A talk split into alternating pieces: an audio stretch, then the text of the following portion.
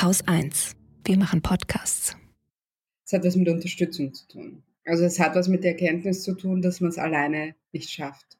Weil man eben nicht Ländereien besitzt, weil man kein Vermögen hat, weil man nicht einfach Leute bezahlen kann für jeden Aspekt seines Lebens, sondern weil man darauf angewiesen ist, dass wenn man sich das Bein bricht, dass es ein Krankenhaus gibt, in das man kommt und weil man darauf angewiesen ist, dass es eine, eine Müllabfuhr gibt und also all diese Dinge, ja, dass es ein Gemeinwesen einfach gibt. Und all das zu verteidigen, was schon institutionalisiert da ist, ist ganz wichtig. Und es nicht alles alleine zu versuchen. Man kann nicht die ganze Welt auf seine Schultern haben, das ist ja, das kann niemand. Man möchte es gerne so.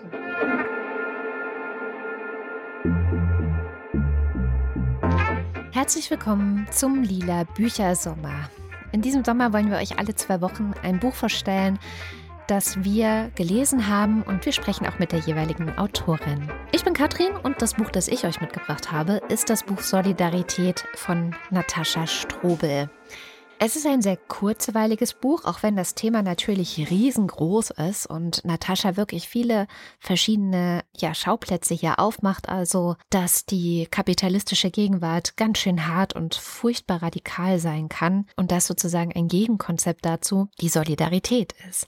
Trotzdem ist das Buch nicht mal 100 Seiten lang, also die Anmerkungen beginnen auf Seite 96 und es ist so geschrieben, dass man es wirklich sehr gut weglesen kann. Insofern für mich eine ideale Sommerliteratur.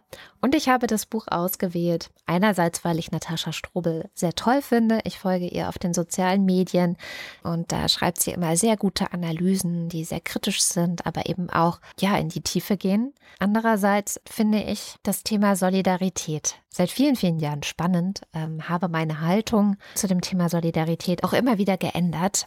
Und das werde ich im Gespräch auch gleich ein bisschen erzählen. Natascha Strobel ist Politikwissenschaftlerin mit einem Fokus auf die Rechte bzw. neue Rechte und hat neben dem kleinen Büchlein Solidarität auch ein Buch zum radikalisierten Konservatismus rausgebracht. Das habe ich noch nicht gelesen, aber das kommt bei mir direkt auf den Bücherstapel. Ich will euch gar nicht länger langweilen. Hier kommt mein Gespräch mit Natascha Strobel.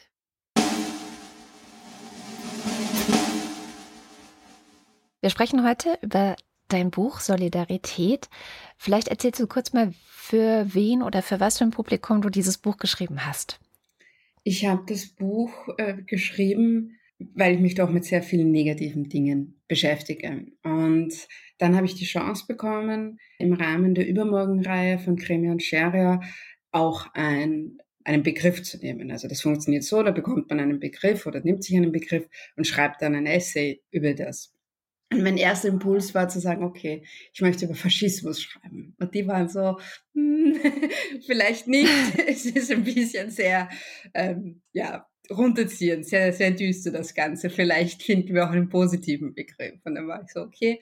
Dann habe ich nachgedacht und gedacht, ja, eigentlich müsste man mal so ein Buch schreiben, was wieder ein bisschen Zuversicht bietet. Und da habe ich diesen sehr schönen Begriff Solidarität bekommen und habe mir dann gedacht, ja, was heißt denn Solidarität im 21. Jahrhundert? Und vor allem in dieser Essayform, das war auch sehr neu für mich, habe ich dann das versucht, äh, so zu schreiben, dass es ja motiviert und, und Zuversicht gibt und dass nicht alles irgendwie düster und apokalyptisch ist, sondern dass man auch selbst was tun kann, beziehungsweise sehr viele Leute ja eigentlich schon etwas machen und dass Solidarität nicht nur ein Schlagwort ist, sondern auch eine, eine gelebte Praxis. Mhm.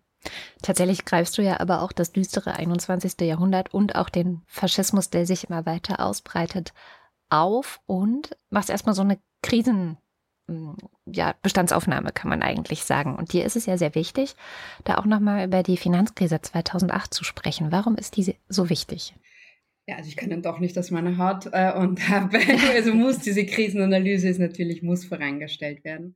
Erstmal glaube ich, dass wir in einer Gemengelage legen, wo ganz viele unterschiedliche Stränge zusammenkommen. Und das ist oftmals so in der Geschichte, da macht's Boom, ja, und alles, was davor war, ähm, tut sich zusammen und wird mehr als die Summe der einzelnen Teile. Und ich glaube, dass wir in so einer Situation sind. Und die Finanzkrise 2008 war deswegen wichtig, weil sie ganz viel verschoben hat. Wir wissen alle, die Welt ist nicht zugrunde gegangen und das System ist nicht kollabiert mit ganz viel Anstrengung also und in letzter Sekunde. Und gleichzeitig hat das auf der Gegenseite äh, war da sehr viel Morgenluft wieder da. Also man muss sich das ja vorstellen, ja, da war nicht die extreme Rechte im Aufwind, sondern da gab es diese Zusammenkünfte im Union Square in New York und wir sind die 99 Prozent und all das. Also die Revolution lag so ein bisschen in der Luft. Und das hat man dann gerettet, das System, und das dann wieder zunichte gemacht. Und dann gab es einen Shift, einen Policy Shift in den Finanzinstitutionen, ja, weil man da gesagt hat, vielleicht ist ein bisschen Regulierung und ein bisschen paar so Fallstricke einbauen, dass das nicht wieder passiert. Gar nicht so schlecht. Und das hat dazu geführt, dass sich innerhalb des Kapitals Dinge verschoben haben, weil dieses Finanzkapital, was so mächtig und wichtig war im ähm, Neoliberalismus, was 20 Jahre alles bestimmt hat, kam ein bisschen ins Hinzutreffen. Und gleichzeitig, das ist natürlich nicht monokausal, aber das, das hat sich so ergeben, ist dieses Tech-Kapital. War gerade im Aufwind und hat es dann geschafft, auch weil die dann ein bisschen zurückstecken müssten, an ihnen vorbei zu gehen. Und das sehen wir jetzt, dass eigentlich quasi die bestimmende oder eine der bestimmende große Fraktionen innerhalb des Kapitals dieses Tech-Kapital ist. Und das kam dann aber mit anderen Logiken und nochmal mit anderen Allianzen. Unter anderem sehr stark diese Kulturkampfschiene. Da gab es dann wieder diesen Connex zu, zu Trump und zu Alt-Right und jetzt vermischt auch noch auf diesen Social-Media-Plattformen. Und das muss man alles zusammen betrachten, um zu verstehen, wie es eigentlich dazu kommen konnte, dass dann 2015, 16 eine Figur wie Trump gekommen ist. Das hat nicht nur etwas quasi mit, die Leute waren halt alle frustriert. Das ist eine Erklärungsschiene, aber man muss auch sehen, wer die Leute war, die das mitfinanziert haben. Ja? Und was so eine Figur wie Peter Thiel zum Beispiel, welche Wichtigkeit der hat in diesem Aufschwung quasi der extremen Rechten. Und deswegen ist es mir wichtig, es gibt keine, das wäre eine Verschwörungstheorie, wenn man sagt, es gibt einen monokausalen Strang und das mhm. ist an alles schuld. So ist es nicht, aber es ist so eine Mischung aus ganz, ganz vielen. Und diese so Gleichzeitigkeit. Genau, so Gleichzeitigkeit. Und dieses 2008 spielt eine ganz wichtige Rolle auf vielen Ebenen. Mhm. Peter Thiel, vielleicht sprechen wir kurz nochmal, wer das ist. Peter Thiel ist ein, einer der großen Figuren quasi diese, dieser Tech-Schiene, PayPal-Gründer, generell diese PayPal-Gang, wie sie heißen, David Sachs, Elon Musk, Peter Thiel spielen eine ganz wichtige Rolle, äh, auch gesellschaftspolitisch mittlerweile. Und der hat so einen ganz eigenen ideologischen Zugang, so ein rechtslibertärer, kulturkämpferischer Zugang und war einer der ersten, der eigentlich Trump so ganz offen unterstützt hat und war auch zum Beispiel Redner beim Nominierungsparteitag 2016 und unterstützt einfach ganz, ganz viele von diesen extrem rechten Make America Great Again äh, Kandidaten. Und mhm. ist auch so eine, also ein bisschen, bisschen polemisch, sage ich mal, ein bisschen der klügere Elon Musk ist, ist Peter Thiel ist auch nicht ganz so im Vordergrund. Wahrscheinlich ist das auch schon Teil der Klugheit, dass ein bisschen mehr im Hintergrund die Fäden spielt. Okay, aber wir wollen ja über Solidarität sprechen. Trotzdem, genau das ist ja das, was du aufmachst, das Argument. Also, dass eigentlich wir sehen, es gibt so einen Kulturkampf, der auch nicht nur in den USA stattfindet. Es gibt den Brexit in Großbritannien. Wir haben in Frankreich ja auch sehr stark die Rechte. Du lebst in Österreich, du kennst das auch gut. Und hier in Deutschland sprechen wir auch gerade sehr viel darüber, wie stark eben in den Umfragen und aber auch in den verschiedenen Regionen Deutschlands die AfD gerade wird und sind entsetzt. Also dieser Kulturkampf ist man kann es eigentlich äh, auf der ganzen Welt beobachten. Jair Bolsonaro in, in Brasilien der ist sehr real. Und ich muss ganz persönlich auch sagen, weiß nicht, vor zehn Jahren oder so, wäre mir Solidarität, also ich fand es immer schon wichtig, aber es war ein Begriff, der im Feminismus oft so gefordert wurde. Sei doch solidarisch, wir müssen solidarisch miteinander sein. Und das hat bei mir manchmal so eine Trotzigkeit hervorgerufen, wo ich dachte, naja, also wenn, wenn, wann ich solidarisch bin, suche ich mir immer noch selber aus. Und tatsächlich hat sich das sehr geändert mit diesen Veränderungen, so Trump, ja, 2015 ja auch in Deutschland ganz stark mit Pegida und diesen, diesem Rechtsruck und diesem Kulturkampf von rechts einfach, dass ich denke, okay, nein, mein, mein Verständnis von Solidarität, ich muss es nochmal neu denken, weil eventuell ist das die einzige Chance, die wir haben gegen den Faschismus. Und das ist ja genau auch dein Punkt, ne? Das ist total spannend, wie du das sagst, weil dieser Shift, dieser Wechsel zu sagen, ja, okay, also es hat sich ja sehr ausdifferenziert und das ist ja auch total gut. Ja? Also ich sage, ich habe keine Ahnung, die Leute, die sich um den Regenwald in Brasilien kümmern, die machen sicher großartige Sachen, aber ich habe keine Ahnung davon, weil das so weit weg auch ist von dem, was man macht. Ja? Und das allein im feministischen Spektrum hat sich schon so ausdifferenziert. Und irgendwie haben alle so ein bisschen ihre, ihr Süppchen gekocht und das ist auch wichtig und gut, weil mhm. alle natürlich wichtige Sachen gemacht haben. Aber jetzt ist dann bei ganz vielen der Momente, wo man denkt, Moment, die da drüben werden angegriffen und die da hinten werden angegriffen. Erstens, man kann es mich auch treffen und zweitens sehe ich natürlich, dass das nicht richtig ist, was da passiert. Und da beginnt dann genau diese, diese Idee von Solidarität mit, ich, ich weiß zwar nicht, 100, also ich muss nicht hundertprozentig quasi die Arbeit verstehen, die da gemacht wird, um zu wissen, dass, ähm, dass es da jetzt echt um was geht, wenn, wenn diese Gruppen so der Reihe nach angegriffen werden. Und mhm. genau das ist es, also Solidarität nicht so als Fahne, die man so vor sich hertragt, sondern auch einfach als, als Notwendigkeit, diese Krisen zu begehen und, und irgendwie, auch, was, was hat man denn? Also, wir haben keine Privatarmee, ich zumindest nicht, wahrscheinlich auch nicht. Keine Südseeinsel, auf die man sich zurückziehen kann. Also schön wäre, ja, aber obwohl da ist jetzt Winter, naja.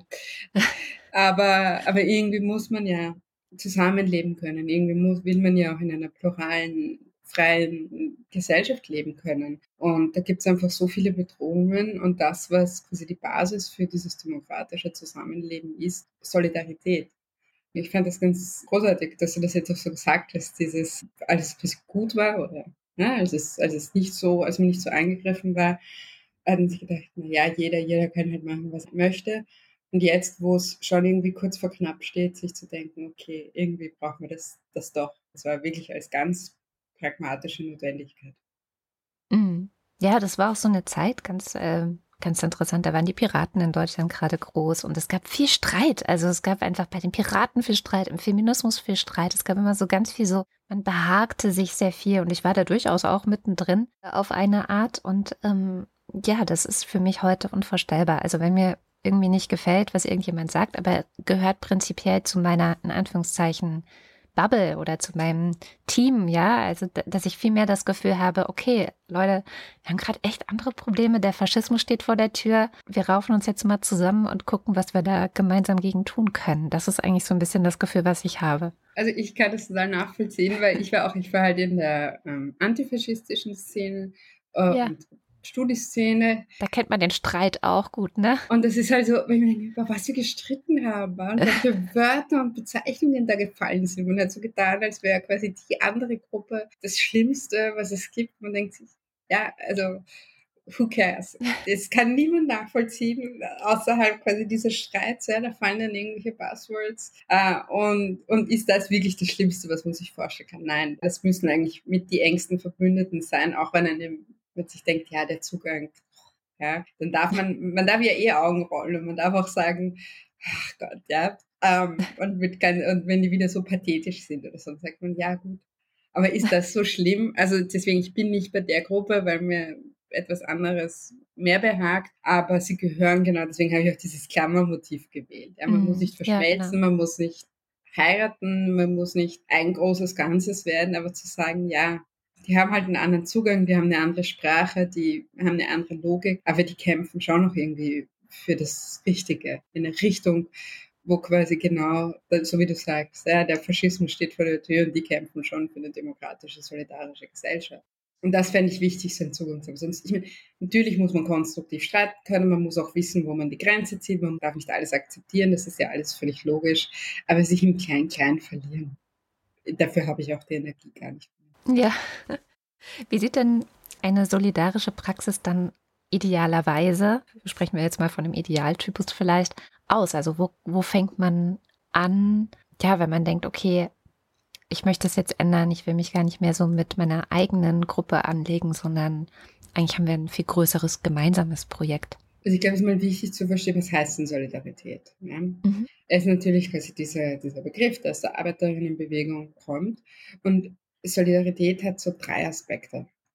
Das eine, und das finde ich wirklich wichtig, ist die Gegenseitigkeit. Das heißt, Solidarität ist nicht einfach Altruismus. Ich bin ein guter Mensch und helfe allen Menschen, die Hilfe brauchen. Das ist auch ein guter Gedanke, quasi wenn man den hat, kann man auch, kann man haben, kann auch, ist sehr verwandt. Aber äh, Solidarität heißt immer auch, wenn es mir schlecht geht, dann wird mir auch geholfen.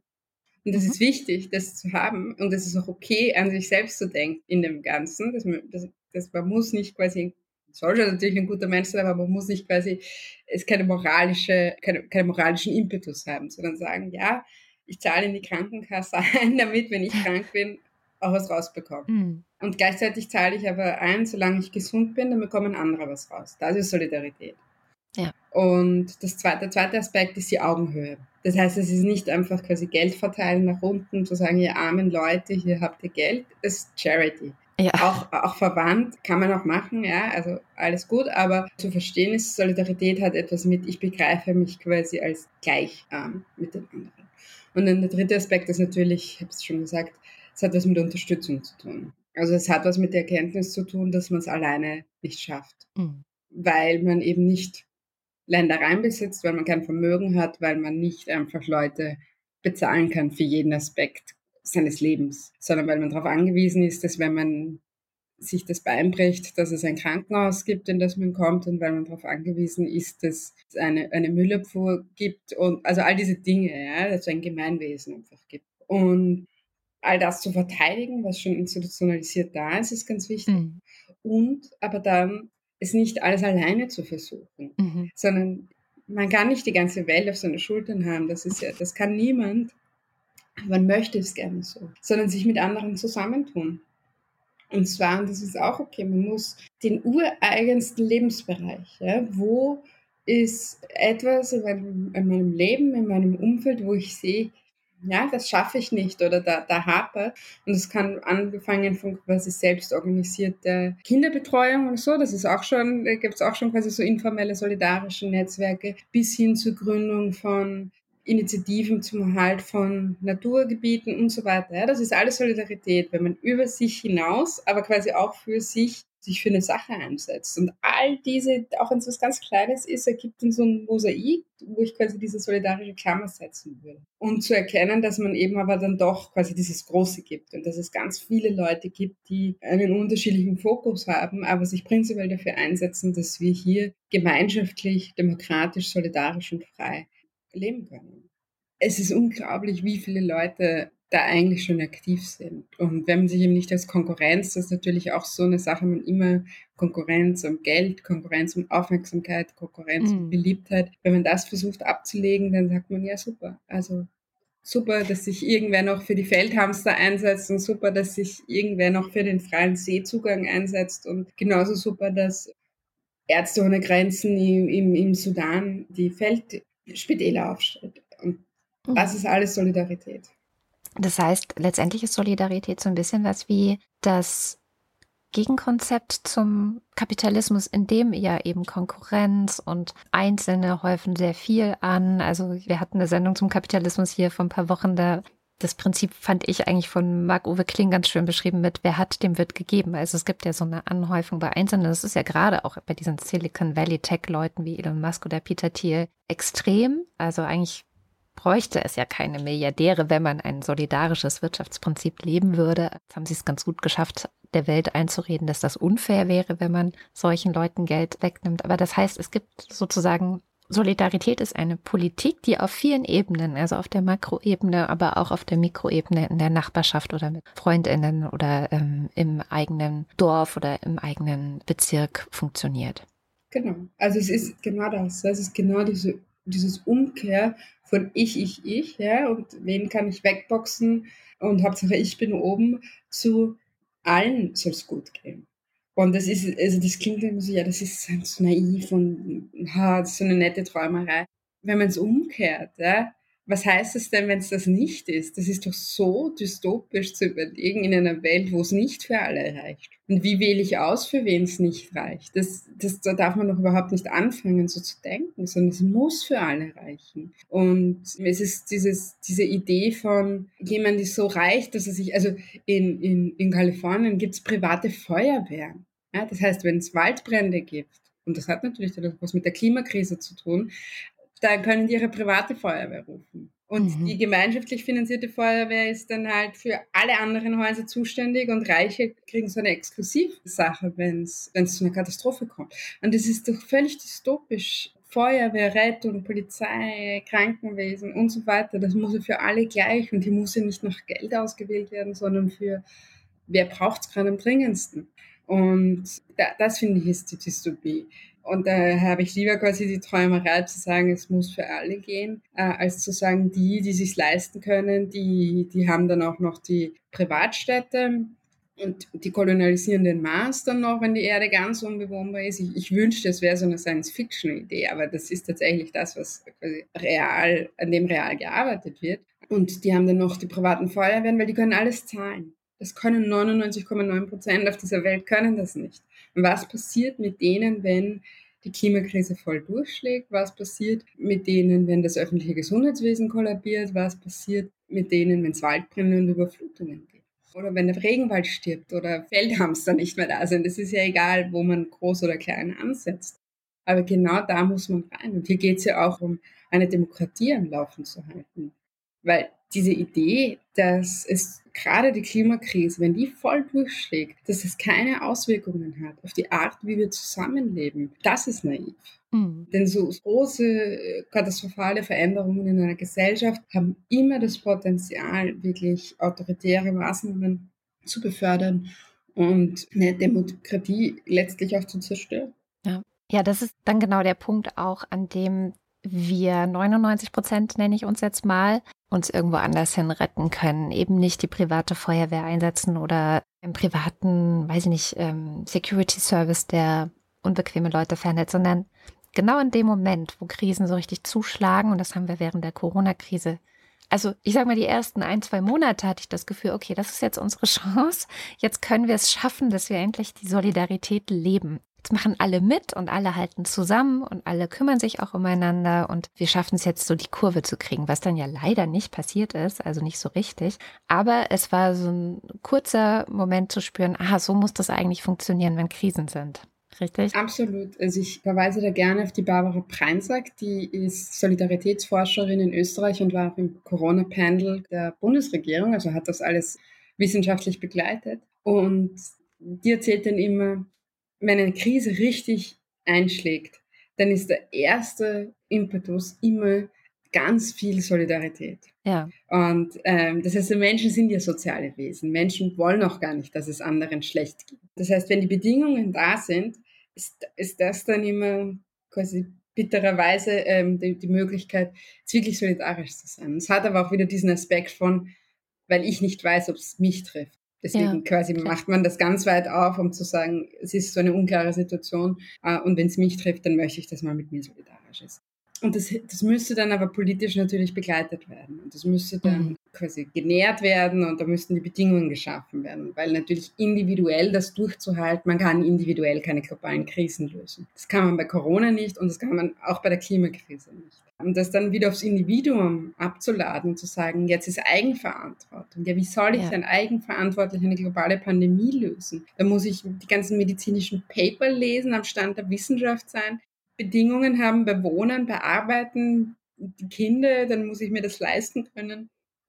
Die Tests, die Masken, keine Ahnung. Ja? Also das ist nur ein Beispiel. Und bei der Klimakrise wird es genauso sein. Wie soll ich denn individuell mich auf die Klimakrise vorbereiten, wenn ich eben nicht die Südseeinsel habe, wobei die wahrscheinlich schlecht ist. Ja, wahrscheinlich braucht man eine, eine Nordseeinsel oder so. Die geht dann unter. genau. Ja, das heißt, dieses Eigenverantwortungsnarrativ hat komplett dieses Solidaritäts- Prinzip dann abgeschossen. Und natürlich, wenn man sieht, das wird nicht genährt, da gibt es jetzt kein, kein politisches Commitment zu dieser Solidarität, dann werden die Kreise quasi für Solidarität immer kleiner. Äh, und dann denkt man sich mhm. irgendwann, naja, Hauptsache ich und meine Familie, weil das ist, das ist der Rahmen, den ich irgendwie überblicken kann. Und die, die dann mehr mhm. Möglichkeiten haben, schaffen das natürlich besser. Die, die jeden Tag am Supermarkt an der Kasse stehen und in einer Mietwohnung wohnen und die Kinder gehen natürlich in die Schule und in den Kindergarten und keine Möglichkeit von privater Kinderbetreuung. Naja, die schaffen das dann eben schlechter. Und das ist natürlich ungerecht und, und, und unsolidarisch. Ähm, und das ist dann genau wieder dieses Konkurrenzprinzip, wo man sagt, ist mir doch egal, was mit der an der Kasse passiert. Hauptsache, ich kann mich zurückziehen in mein Ferienhäuschen oder ins Homeoffice. Mhm. Ja, aber dann ist genau die Frage, wenn wir als Individuen das gar nicht lösen können, sondern die politische Ebene gefragt ist, aber genau diese politische Ebene ja auch gerade so fragil ist. Also das ist ja genau, wo wir gestartet sind. Der Faschismus steht vor der Tür und das, womit die Parteien, die so erstarken, die rechten Parteien antreten, ist ja genau diese, im Grunde eine Antisolidarität ist, ist das Programm was machen wir dann? also, weil irgendwie läuft es gerade so parallel, dass wir eigentlich müssten, aber ähm, das, was immer stärker wird, ist das genaue Gegenteil dessen. Ja, das, also es passiert so viel gleichzeitig. Das ist äh, genau das, was mhm. ich vorhin schon gesagt habe. Das ist ein sehr schönes Bild mit dem, es gibt so viel Anlass für Hoffnung und es gibt so viel Anlass ähm, für Verzweiflung und, und alles ist so unübersichtlich und fragmentiert. Und das ist immer ein Zeichen von Hegemonieverlust. Also das, dieses das große Ding, es heißt einfach, Selbstverständlichkeiten gehen verloren. Irgendwie hakt irgendwie läuft es nicht so, wie, wie man es in Erinnerung hatte, dass es laufen könnte. Da gibt es jetzt verschiedene Möglichkeiten, darauf zu reagieren. Die erste Unterscheidung, die ich mache, ist zwischen den bewahrenden und den überwindenden Kräften. Und das hat jetzt noch gar nichts mit politischer quasi links, rechts oder ähm, Ideologie zu tun, sondern es gibt sehr viele Kräfte, die sagen, das ist alles so ein bisschen ein Irrtum der Geschichte und das ist alles so ein Ausrutscher und es wird wieder so, wie es mal war. Ja, das ist dann dieses vor der Krise 2018 oder, oder vor der Migrationskrise 2014, 2012, egal, ja, die 90er, die 80er, die 70er, was auch immer. Mm. Es gibt irgend so eine goldene Zeit und so wird das dann wieder. Ja, und das ist, sieht man eben sehr stark von bei sozialdemokratischen Kräften, die so sehr stark in quasi mhm. dieser nostalgischen Vergangenheit leben und sagen, ja, damals und dann war das die große Koalition und eine starke Sozialdemokratie und alles wird wieder so, wie es mal war. In Österreich muss man dazu sagen, ne? Ja, genau. Also, aber auch die, also die in, in den USA, Biden ist sehr stark mit diesem Back to Normalcy. Back to Decency. Ja? Also dieses, zurück quasi in eine Zeit vor Trump. Und das, da hat er jetzt das ich meine, das ist sehr volatil dort, schauen wir, wie sich das entwickelt, aber das ist natürlich ein Problem, dieses Versprechen, lasst uns nur machen und, und es wird wieder. Denn diese Vergangenheit existiert nicht mehr und diese, diese Realität existiert nicht mehr. Und dann gibt es die überwindenden Kräfte. Und diese überwindenden Kräfte sagen, es wird anders, es wird neu. Und dieses Neu kann so, so oder so ausschauen. Da gibt es die autoritären Kräfte. Das sind dann bis hin zu Proto- oder, oder ganz faschistischen Kräften. Die sagen, so, jetzt ist Schluss quasi, jetzt machen wir diesen Kulturkampf. 68 hat uns in all das gebracht und jetzt geht's wieder drum, eine traditionelle, hierarchische und so weiter, diese ganze Dekadenz auszulöschen und mal was ganz Neues zu errichten. Das ist eine Möglichkeit der Überwindung, die ist sehr stark. Die zweite Möglichkeit ist, dass der Kapitalismus sich transformiert. Auch das erleben wir, also so ein wertebasierter Kapitalismus, ein Kapitalismus, der jetzt auch für die Pride ist und auf den Kaffeebechern ist Regenbogen drauf und, und wir sind alle total mhm. achtsam mhm. und, und, klimaneutral und, und sind total nett zueinander. Also so ein, so ein, ja, so ein Green Capitalism oder Value, Value Capitalism, ja, wo man sagt, so, wenn die mhm. Politik das nicht mehr einlösen kann. Und die stehen auch auf den Konkurrenz zueinander, weil dann sagt man, Starbucks ist halt wenigstens auf meiner Seite mit den Regenbogen. Coffee Cups, aber Trump ist es auf jeden Fall mal nicht. Und das ist natürlich eine, eine falsche Gegenüberstellung, denn es fehlt dieser dritte Strang, ein solidarischer Strang, der überwindet. Also nicht sagen, es ist wird wieder so, wie es mal war, sondern sagt, okay, wir gehen nach vorne und es wird anders, aber dieses anders kann auch gut sein. Das kann auch viel besser sein mhm. als das, was war und, und nicht immer Angst vor der Zukunft zu haben, sondern zu sagen, die Zukunft kann auch richtig, richtig gut sein. Und das ist eigentlich so eine politische ähm, Leerstelle, die es noch gibt. Ja, ein paar wenige ähm, gibt es, aber das sind immer so Einzelpersonen, die weiß ich nicht, vielleicht ja. Städte der Zukunft entwerfen mit Photoshop oder sowas. Das finde ich immer total super. Aber genau, es ist noch nicht so eine große Bewegung. Und die Bewegung findet eigentlich entlang der Krise statt, also entlang des Doomsday-Szenarios. Wenn wir die äh, Klimakrise nicht aufhalten, wird das und das passieren. Ist das auch eines der Probleme, die uns sozusagen so ein bisschen, ja, dass das abschreckt, zu abschreckend ist, wenn man keine positive Zukunftsvision vermitteln kann. Es ist halt so schwierig. Ich verstehe natürlich, warum die das machen. Und diese, quasi diese apokalyptischen Szenarien sind real. Also immer wenn ich quasi Vorträge über Faschismus ja. und so halte, ich, ich früher bin ich immer so oh, äh, geendet und ich versuche jetzt schon irgendwie was Positives auch einzubauen, weil quasi auch wenn das natürlich real ist, man kann die Leute nicht so in diesem Entsetzen stehen lassen. Und bei der Klimakrise ist es natürlich. Ja? ja. Diese, diese ganz furchtbaren Szenarien sind real und die sind auch ganz oft noch gar nicht begriffen, was das bedeutet. Und gleichzeitig wäre es schon wichtig, dass auch Leute das darüber hinaus, also diese Idee von, wie wohnen wir, wie arbeiten wir, ähm, dass es uns mal absurd vorkommt, dass wir in der Früh in ein Auto gestiegen sind, alleine 40 Minuten in eine Richtung gefahren sind, acht Stunden im Büro gesessen sind, wieder raus, 40 Minuten zurück, dass es dieses Szenario dann nicht mehr gibt, sondern dass Wohnen, Arbeiten, dass es näher passiert, dass es alles menschenzentriert ist, dass ich rausgehen kann und dann, dann sehe ich vielleicht auch einen Baum in der Stadt dann quasi gibt es Gemeinschaftsplätze, dann gibt es Beschattung, keine Ahnung. Ja? Also dieses, dieses, wie, wie kann das ausschauen?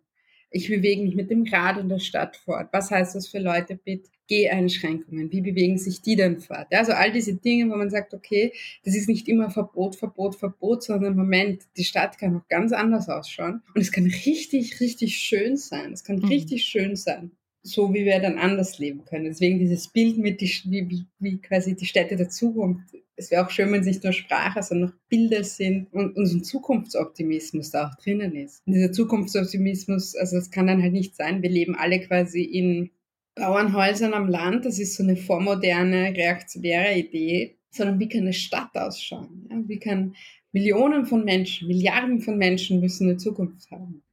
Und das ist ein Kraftakt und das ist darum muss man kämpfen, aber es kann total gut sein, es kann total schön sein. Und, und das wird sich aber nicht, es wird nicht zusammengehen mit äh, einer kapitalistischen Produktionslogik, mit einer kapitalistischen Wachstumslogik, mit Konkurrenz, sondern es wird nur in Kooperation gehen. Es wird nur gehen, ich und meine Nachbarn und, und mein Viertel, äh, wir können irgendwie zusammen und wir haben alles und wir unterstützen einander. Und es ist auch institutionalisiert und die Straßen gehören allen und es gibt Parks und es gibt die Kinder können wohin gehen, man muss nicht dafür zahlen, es ist nicht alles privat, sondern es ist öffentlich. Und so sowas muss man unbedingt malen, so ein Zukunftsbild, zusätzlich natürlich zu den ganz realen Warnungen, hm. was passiert, wenn diese Kipppunkte überschritten sind. Ja.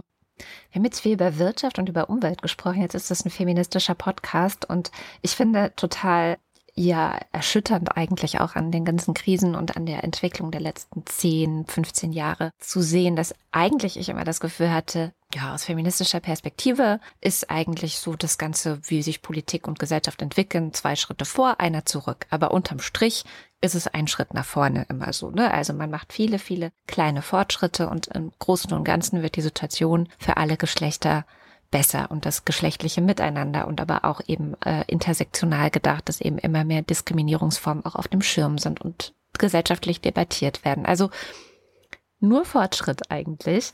Und aber genau das habe ich das Gefühl, hat auch so einen Stopp ähm, gerade erreicht. Zumindest können wir das in den USA sehen, wo wir eben mit der ja letztendlich Teilillegalisierung von Abtreibungen zu tun haben. Wir sehen es an einer und das auch hier extremen Debatte über Rechte von Transpersonen. Ja, und es wird immer weiter so ein, ein Keil eigentlich in die Gesellschaft getrieben, die entlang von feministischen Themen und feministischen Anliegen oder emanzipatorischen Anliegen kann man wahrscheinlich sagen, spaltet und die Leute sich genau an diesen Punkten immer mehr radikalisieren. Äh, was müssen wir tun? Was können wir tun? Komplett richtig ähm, analysiert. Es ist genau diese Idee, quasi es gibt einfach so, so langsamen Fortschritt, aber es ist Fortschritt. Und, oder manchmal war es sogar ja. richtig schnell. Also in, in meiner Jugend ist vielleicht schon ein bisschen her, aber da war quasi Homosexualität war noch also umstritten und, und da war das auch ganz ja. mutig und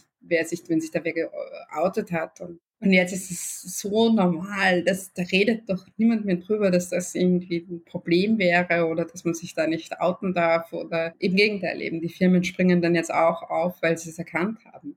Und sogar konservative Parteien haben das jetzt, also das ist doch komplett ad acta gelegt und die Ehe für alle ist da und da wird auch jetzt nicht mehr dran gerüttelt. Hier und da gibt es natürlich welche, aber im, im gesellschaftlichen Gros ist das einfach gegessen. Gut so. Und da sieht man, dass es auch echt guten, großen Fortschritt gibt innerhalb von ein paar Jahren oder, oder einem Jahrzehnt. Und dass jetzt aber feministische Themen, ähm, Geschlechtervielfalt, alles was mit, mit Sexualität zu tun hat, es war immer schon quasi eins der Kampffelder der extremen Rechten und es war immer schon ein Scharnierthema zwischen Konservatismus und extremen Rechten. Ja.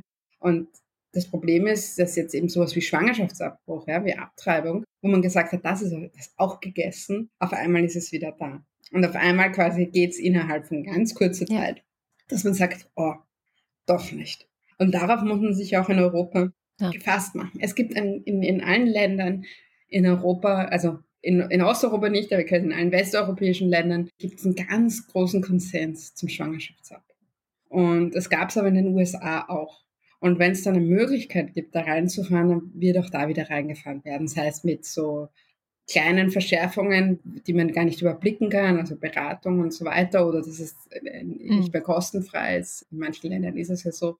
Das ist das eine. Und das andere ist, dass es natürlich ganz, eine ganze Reihe von Themen gibt. Das hat angefangen mit Sexualaufklärung in Kindergärten und Schulen, ja, die Frühsexualisierung von Kindern, was so perfide ist, weil das ja eigentlich dazu dient, dass Kinder Übergriffe erkennen. Dass man Kindern einmal beibringt, das ist mein Körper, mein Körper, die, die Teile heißen so und so und so. Und es ist nicht okay, wenn jemand eingreift oder nicht okay, wenn jemand was mit dir macht. Und du kannst Nein sagen und du kannst sagen, das möchte ich nicht und du kannst über deinen Körper bestimmen. Das ist so wichtig. Das ist so wichtig, dass man das Kindergarten Kindern beibringt.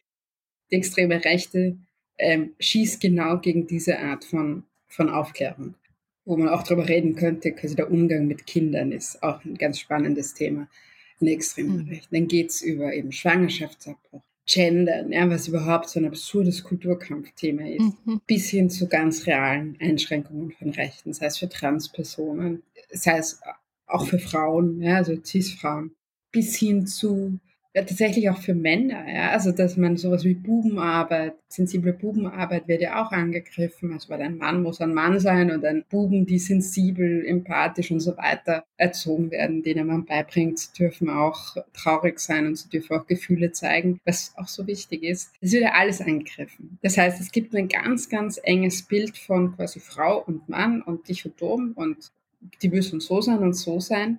Und das muss man natürlich mit aller Kraft verhindern, weil das ist so auch dystopisch, dass man sagt, es gibt nur ein Abziehbild von Mann und es gibt ein Abziehbild von Frau und entweder du passt rein und wenn du nicht reinpasst, dann bist du abnormal, dann bist du degeneriert. Das sind diese, diese ganze Sprache, die wir das ganze 20.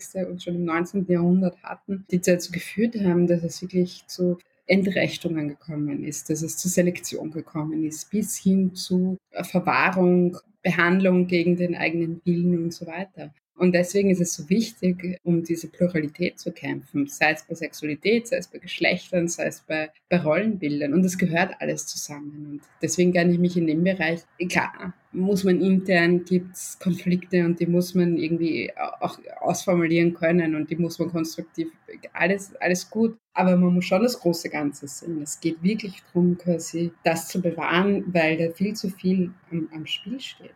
Hm. Absolut. Und gerade da finde ich die Solidarität so wichtig, weil es sind oft Personengruppen, also wenn es zum Beispiel um Rechte von Transpersonen oder von queeren Personen generell geht, dass, glaube ich, viele cis-hetero-Menschen das Gefühl haben, ja, okay, das ist eine sehr kleine Gruppe in der Gesellschaft und mein Gott betrifft mich nicht so, aber das ist ja genau der Punkt von Solidarität, auch wenn es, oder gerade wenn es eine sehr kleine Gruppe ist, die vielleicht alleine gar nicht so viel politische Macht hat, dann ist die Solidarität hier das das Entscheidende, um eine politische Macht ausüben zu können, oder? Aber was habe ich davon? Weil das ist ja genau diese Frage der Solidarität. Ich gebe nicht nur, sondern ich habe auch was davon. Was habe ich denn davon, wenn ich queeren Personen, wenn ich die unterstütze? Also zum einen ist es natürlich für mein Verständnis in der eigenen politischen Handlung quasi das Richtige zu tun. Und das andere ist natürlich, ich meine, das ein, ein quasi Vergleich mit dem Nationalsozialismus verbietet sich. Aber dieses Niemöller-Gedicht hat ja natürlich, hat etwas erkannt. Und dieses Erkennen ist, es gibt immer eine Gruppe, die angegriffen wird. Solange ich es nicht bin, interessiert es mich nicht. Und dann gibt es die nächste Gruppe und wenn die weg ist, dann gibt es die nächste Gruppe und irgendwann stehe ich alleine da. Ja, das heißt, wenn man es nur ganz aus eigener äh, Sicht sieht, wäre es schon immer gut, wenn ganz viele Gruppen noch vor mir sind und wenn wir möglichst alle schützen, weil wenn wir das Ganze schützen, dann sind auch die geschützt, die vielleicht nicht die Ersten sind, die angegriffen werden. Und gerade ähm, aus feministischer Perspektive, ich meine, Frauen ne, als große Gruppe, als nicht Minderheit, sondern eigentlich als Mehrheit in der Gesellschaft, wissen es mhm. doch. Ja. Es, es, ist gar nicht, wenn man sagt, naja, diese kleine Gruppe, die kann ja weg. Frauen werden als Mehrheit diskriminiert. Das heißt, man weiß ja, wie das funktioniert und wie diese Mechanismen sind und wie perfide ähm, diese Gegenseite umgeht und dass man um jeden Millimeter kämpfen musste in der Geschichte. Und dann kann ich doch nicht sagen, na ja, diese kleine Gruppe, die gebe ich jetzt auf, weil eigentlich interessiert sie mich nicht oder hat nichts mit mir zu tun. Und wie gesagt, wenn es die Konflikte oder wenn es ein Unbehagen gibt oder wenn es Fragen gibt, dann muss es diese Räume geben, das auszudiskutieren oder diese Fragen zuzulassen und so weiter. Aber das politische Verständnis zu haben, dass ich mich nicht mit der Gegenseite gemein mache, dass ich nicht auf einmal beginne zu argumentieren, wie wie konservativ oder rechte, das ist das, was mich so schockiert an der Frage, an der Sache. Ja, selbst wenn ich, mhm. ja, ist nicht ganz mein Metier, ich kenne mich nicht so gut aus und hm, in dem Moment, wo ich mit, keine Ahnung, Julian Reichelt quasi auf derselben Seite stehe, muss ich mich doch mal selbst hinterfragen und sagen, okay, vielleicht stimmt hier irgendwas nicht und vielleicht werfe ich jetzt mal die, die Selbstreflexion an. Und da, das ist das, was mich so irritiert in diesen feministischen Diskussionen, dass man, dass es hier auf einmal zu Allianzen kommt, wo ich sage, Nee, also das muss, das muss ich doch verstehen. Selbst wenn ich gar kein quasi inhaltliches Verständnis habe, selbst wenn ich ein Unbehagen habe, selbst wenn ich quasi mich nicht auskenne, hier, hier fehlt quasi ein politischer Kompass. Und das schockiert mich bei Teilen der feministischen Bubble schon sehr,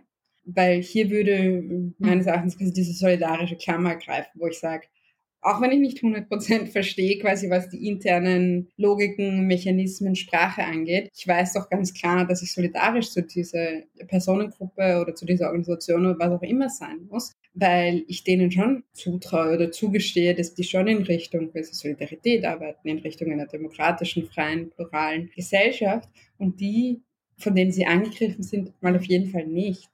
Und, und das ist so quasi immer meine Pi mal Daumen Methode, wenn ich mich bei einer Diskussion nicht so gut auskenne, ich sage, okay, hier wirkt quasi dieses Solidaritätsprinzip. Und Solidarität heißt ja nicht vorbehaltloses Abfeiern, aber es heißt schon, dass ich, dass ich erkenne, was hier passiert, wer hier wie angegriffen wird, wer hier wie, wem hier Existenz abgesprochen wird, wem hier Rechte abgesprochen werden und mich da vorstelle. Und den Rest kann man nachher auch ausdiskutieren. Also dass man auch unterschiedliche Vorstellungen hat, quasi ja. wie es dann im Detail ausschaut oder ob das so oder so ist oder ob man das so oder so nennt. Ja, aber das interessiert mich in dem Moment, wo Leute angegriffen werden, mal gar nicht, sondern da geht es darum, Leute zu schützen, mit Leuten solidarisch zu sein. Ja, und das braucht es ja ganz oft schon, wenn einfach eine Person, Frau, schwarze, queere Person, wie auch immer, also eine dieser typischen Diskriminierungsformen oder diesen Diskriminierungsformen ausgesetzte Person öffentlich ist. Also es reicht ja schon, es muss ja gar nicht mal ein stark feministisches Thema sein, kann ja auch irgendein beliebiges Thema sein, dann kommt ja meistens schon der Angriff einfach aufgrund der Identität dieser Person. Kennst du das auch? Weil du bist ja auch eine sehr öffentliche Person, die viel ja zum öffentlichen Diskurs beiträgt, was ich immer sehr, sehr schätze und sehr wichtig finde, dass du einfach dann ja so im Feuer stehst. Und wie sieht's da mit der Solidarität aus? Also ich kenne eigentlich kaum eine, eine Person, die nicht angegriffen wird, die in der Öffentlichkeit steht. Tatsächlich ja. alle Geschlechter. Aber es ist natürlich unterschiedlich. Also wenn ich mit Cis-Männern rede, dann ist es halt auch wüste Beschimpfungen und alles. Aber diese sexualisierte Komponente, die sexualisierte Komponente kommt bei Frauen sofort dazu und es ist völlig egal, ob sie sich mit Migrationsströmen auseinandersetzen, ob sie sich mit Rechtsextremismus auseinandersetzen oder mit Klima. Ja, es ist völlig egal.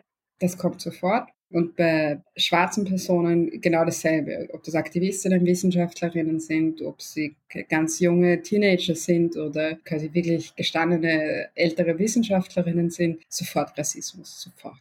Und sofort geht auch zurück, wo und so weiter. Und das heißt, man sieht, das ist einfach wirklich universell. Auch nämlich egal quasi, welche Meinung sie jetzt vertreten oder, oder welche, welche Ansichten sie ja. Das ist ähm, ein Problem. Und wie ist da die Solidarität? Also am Anfang ist man einfach ziemlich überwältigt. Ja, man steht dann ziemlich exponiert und alleine dann denkt sich, warum ich und was habe ich falsch gemacht und was muss ich anders machen. Aber es hat, das möchte ich allen sagen, die das trifft, das hat nichts mit einem selbst zu tun. Die sehen einen nicht als Person, sondern es ist nur, der, der, der, der spielst einen Film ab und die sehen, aha, bei einer Frau schreibe ich das und bei einer schwarzen Person schreibe ich das, bei einer queeren Person schreibe ich das und bei einem weißen Cis-Mann schreibe ich dann auch noch das, was ich habe. Und den, die haben sich nicht auseinandergesetzt mit dem, was man sagt, die haben sich nicht auseinandergesetzt mit der Person, die man ist oder, oder mit der Position, die man vertritt, sondern der spielt es einfach im Film ab. Und deswegen muss man das wegdrücken.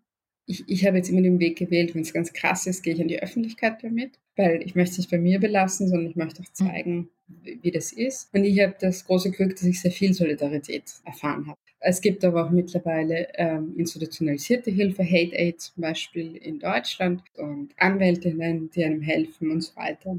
Das hat natürlich dann auch was damit zu tun, dass es wer mitbekommt. Das heißt, mit einer größeren Reichweite kommt das quasi, also kriegt man dann noch mehr zurück. Man hat auch mehr Hate, oder? Wahrscheinlich. ja, genau. Also es ist halt so ein kommunizierende Gefäße quasi. Aber ich kann nur raten, auch im Freundeskreis und auch in der Familie oder, oder darüber zu sprechen, weil dieses Schämen, dieses, oh, ist das unangenehm, das verstehe ich, aber es hat nichts mit einem selbst als Person zu tun. Ja. Und das möchte ich wirklich allen sagen, die das hören und die das selbst schon mitbekommen haben. Das sagt nichts, es ist kein Urteil über euch als Person, sondern das ist einfach die Personen, die das schreiben und den Film, den die vor den Augen haben. Ja, vielen Dank also auch für das Buch. Ich fand es ganz toll, weil es ein eigentlich recht kleines Büchlein ist, das man schnell gelesen hat. Man liest es so weg, also es ist sehr, sehr cool geschrieben. Und also ich hatte hinterher das Gefühl, ich bin nicht mehr so allein mit meiner Angst vor den Krisen oder der Angst vor dem Faschismus letztendlich eigentlich, die ich seit einigen Jahren mit mir rumschleppe. Und ich fand es auf jeden Fall ein sehr, sehr aufbauendes Buch. Was ist denn für dich, weil wir sprechen hier jetzt auch viel über Bücher, was ist denn für dich diesen Sommer ein Buch, was du auf jeden Fall gerne durchgelesen hast, was du gerne empfehlen würdest? Das ist eine sehr gute Frage. Ich habe gerade ganz, ganz viele Fachbücher hier liegen, weil ich selbst an einem neuen ah. Buch sitze. Ich habe zum Beispiel das neue Buch von Thomas Bierbrecher hier liegen zu Konservatismus, mhm. was äh, super spannend ist, was natürlich viel Konzentration braucht. Ich wünschte, ich könnte wieder mehr, ja, so, so Ferienliteratur lesen, aber ich muss sagen, was ich mir gegönnt habe, waren die Texte beim Bachmann-Preis mhm. und äh, das war meine Ferienliteratur bis jetzt. Sehr gut. Das ist doch ein super Tipp. Wunderbar. Vielen, vielen Dank.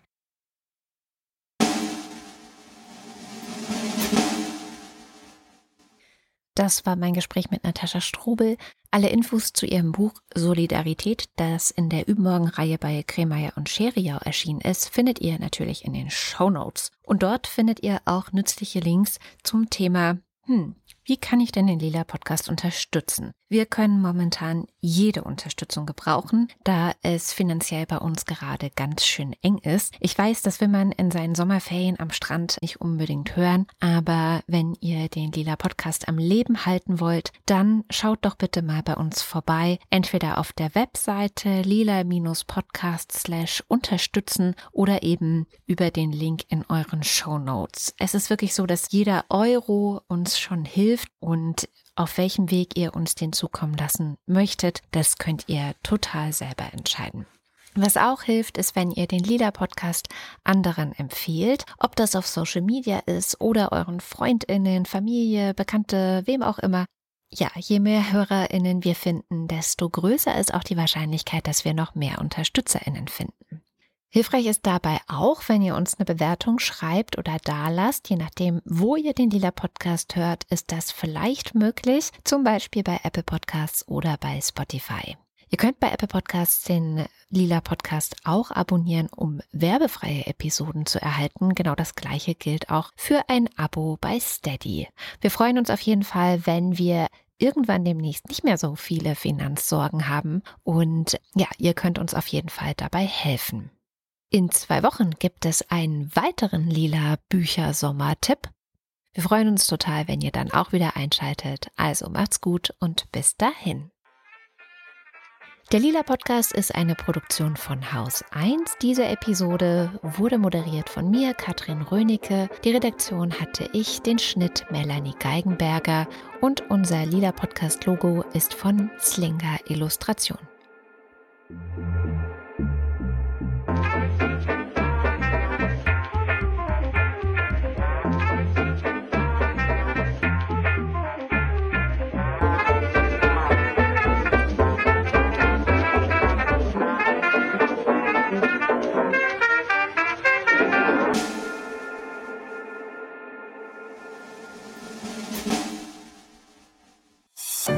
Eine Produktion von Haus 1.